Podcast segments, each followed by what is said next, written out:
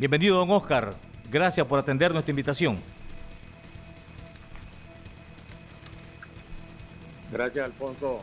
Te agradezco la oportunidad de dirigirme a la amplia radio escuchas de Radio Corporación. Saludos para todos los, uh, propietarios de la radio y, por supuesto para todos los que laboran en esta radio tan prestigiosa.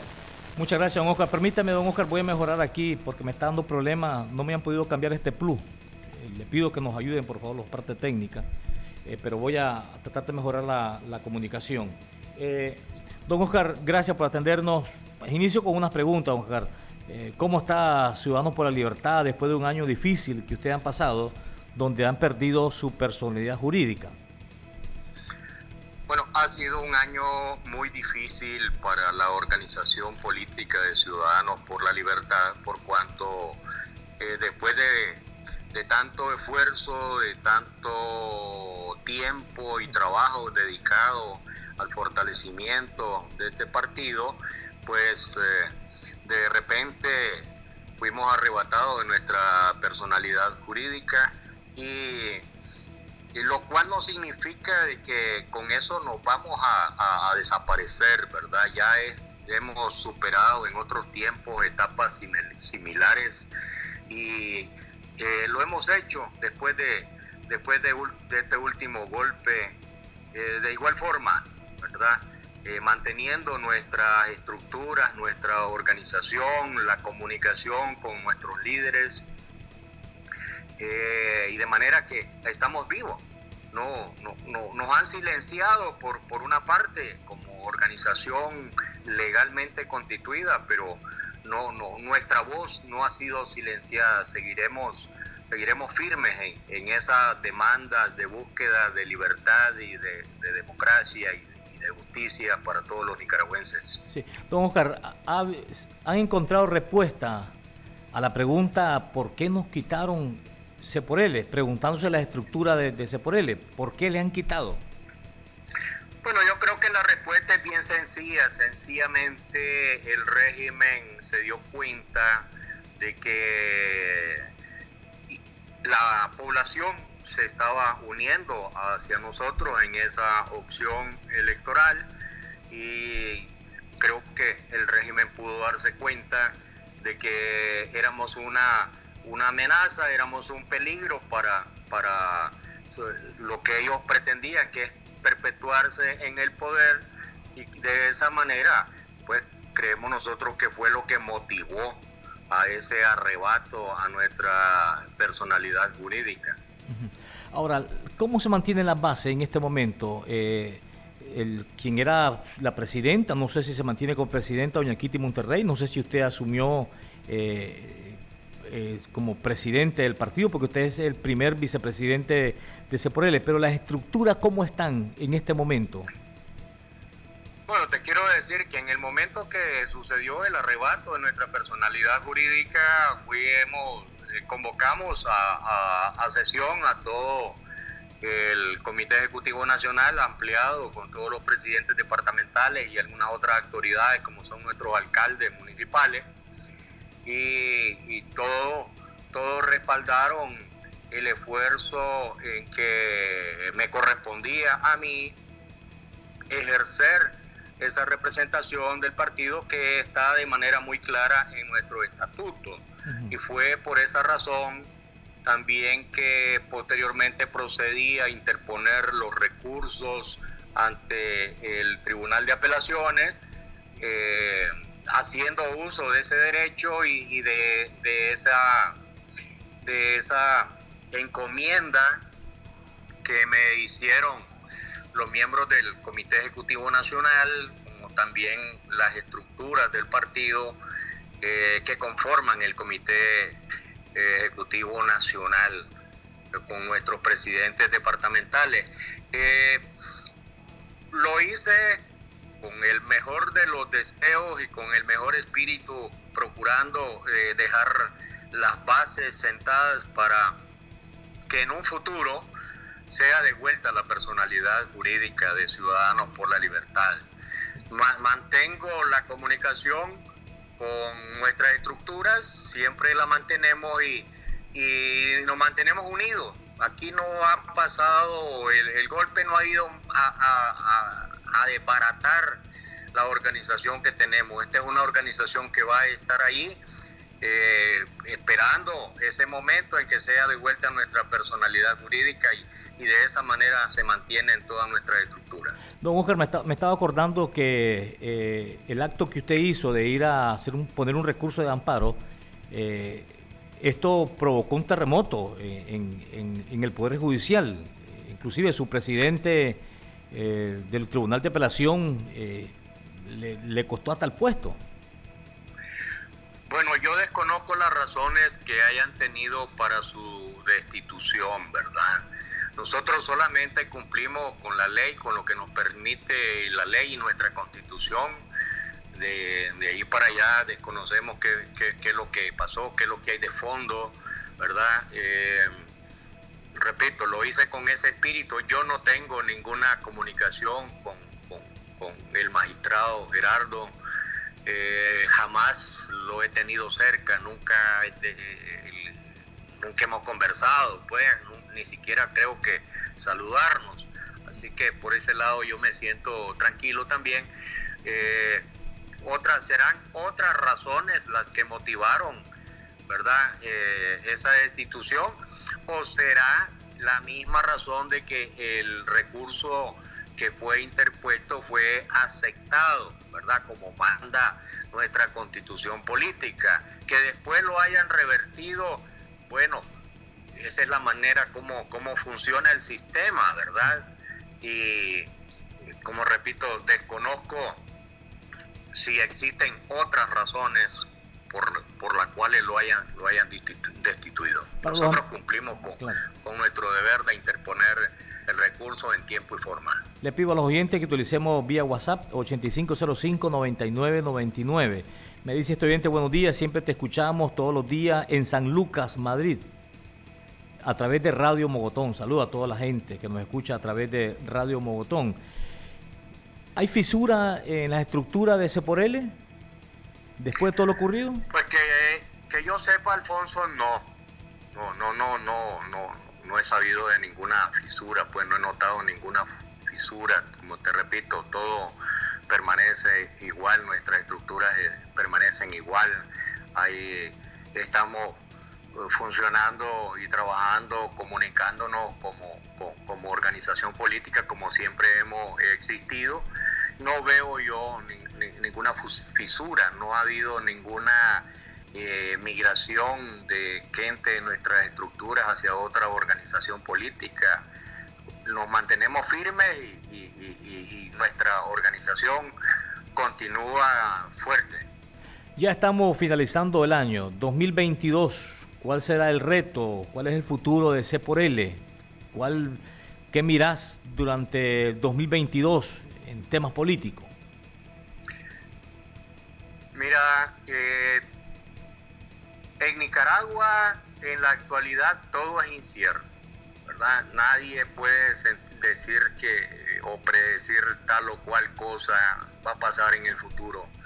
Lo que sí te puedo decir es que nosotros eh, comprendemos muy bien y entendemos muy bien que nuestra población nicaragüense en una amplia mayoría eh, mantiene sus esperanzas y sus anhelos de libertad, de justicia.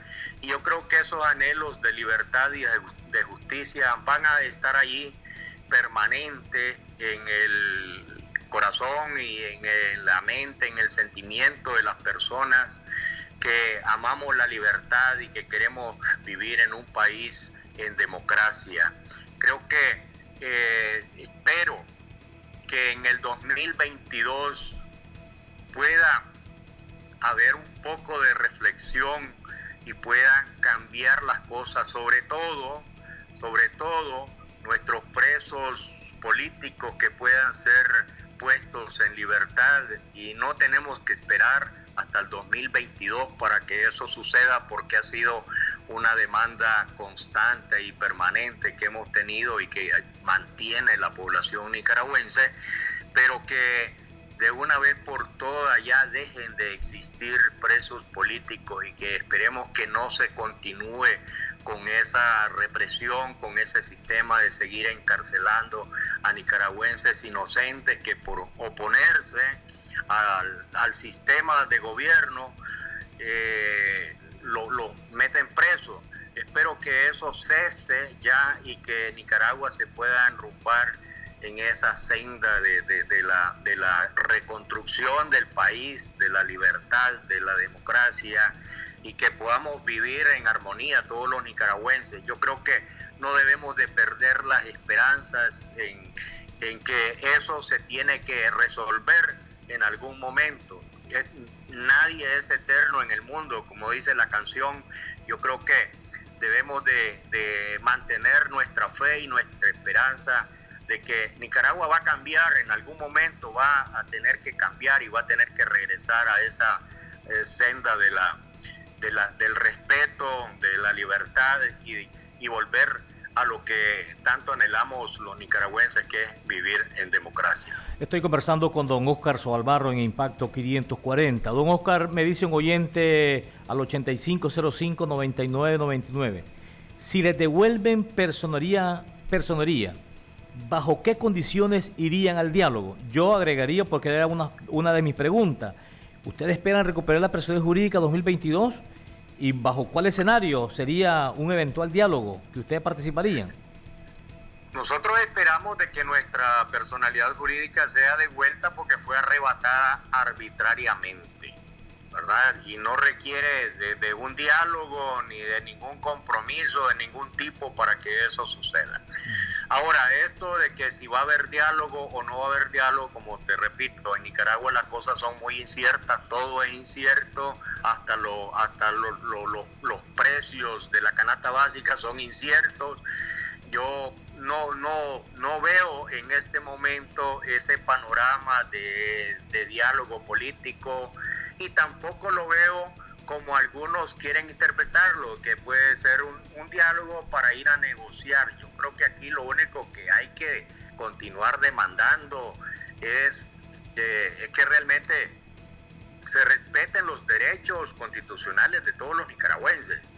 No se requiere de estar en una mesa de, de diálogo para que esas cosas se den. Ahora, si existe la necesidad y la posibilidad de plantearlo en una mesa de diálogo, pues lógicamente eh, hay que hacerlo, ¿verdad? Pero como te repito, no veo en este momento de que esas cosas puedan pasar a corto plazo.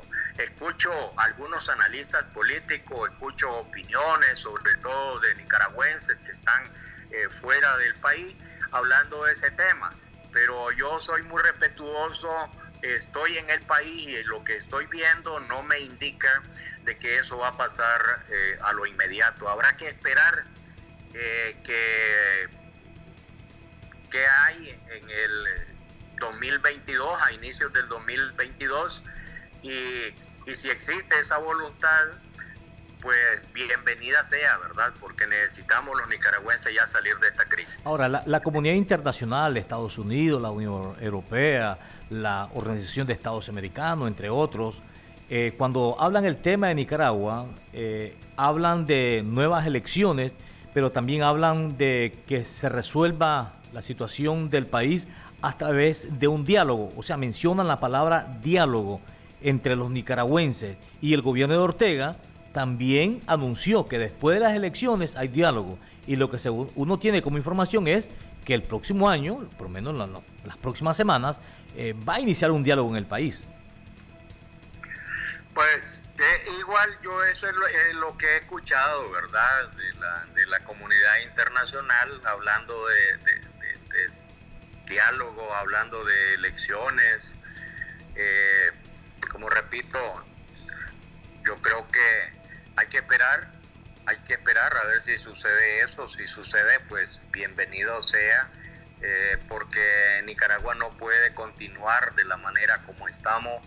Yo creo que hay que continuar demandando eh, que esos cambios que pueden significar mucho para el país, que pueden significar que regresemos de nuevo a esa reconstrucción, no solamente la reconstrucción económica, sino también la reconstrucción política del país, porque eh, de la manera como estamos, no estamos yendo para ningún lado. Eh, vamos como el cangrejo para atrás, así hemos estado caminando en los últimos 3, 4 años y espero que, que eso se pueda revertir ¿verdad? Y, que los nicaragüenses sean los actores también de esos cambios que se necesitan en el país. No debemos de esperar que los de afuera sean los únicos que estén hablando de ese tema. Yo creo que los nicaragüenses todavía podemos continuar demandando eso y expresando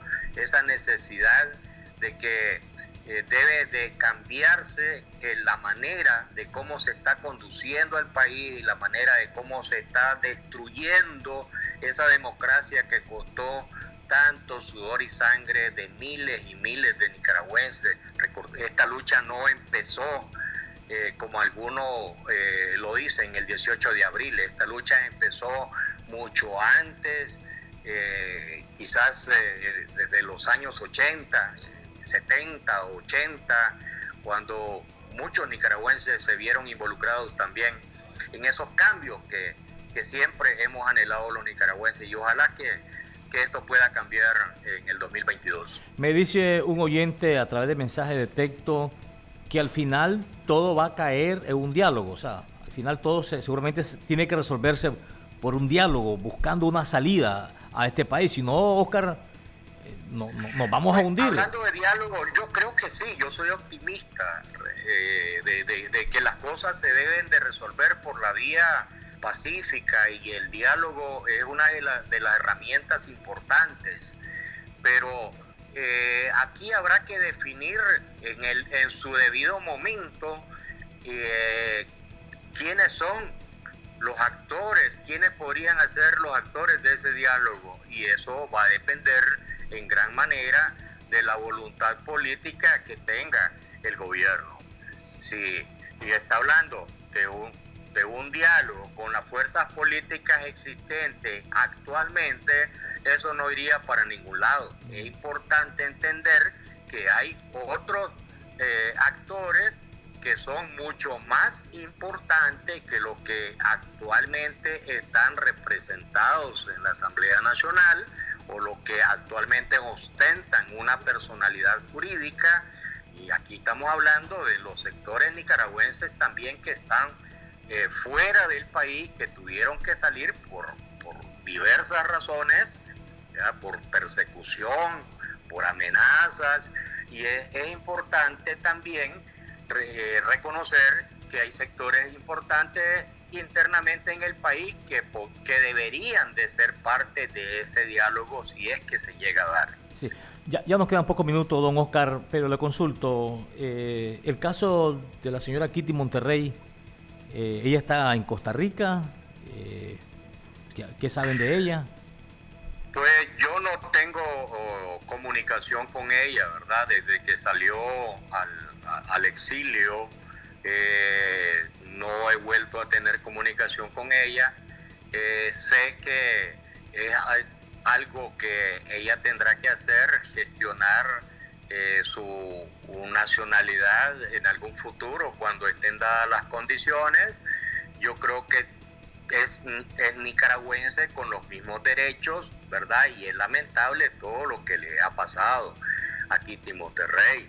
Yo creo que hay que eh, unirse también en esa demanda porque fue arrebatada su nacionalidad y que ojalá, ojalá que en un tiempo no muy lejano pueda eh, recuperar eh, sus derechos constitucionales, que pueda retornar al país como miles de nicaragüenses eh, lo, lo, tendrán que hacer también. Pero usted ha asumido la, usted las condiciones. ¿Usted ha asumido la rienda del partido o ella sigue eh, coordinando? Mira, esto no es, Alfonso, de quién asumió y quién no asumió. Aquí nosotros somos una organización y hemos trabajado todos eh, como un solo equipo, ¿ya? Y la comunicación eh, se mantiene con, todos. Eh, no, no, no me consta si ella tiene comunicación con alguna con alguna algunos miembros o parte de, de, lo que conforman el Comité Ejecutivo Nacional. Si la, si la tiene, pues eh, eso se respeta también, ¿verdad? yo creo que ella es una persona que, que también quiere eh, ver esa Nicaragua en libertad, en prosperidad y en democracia.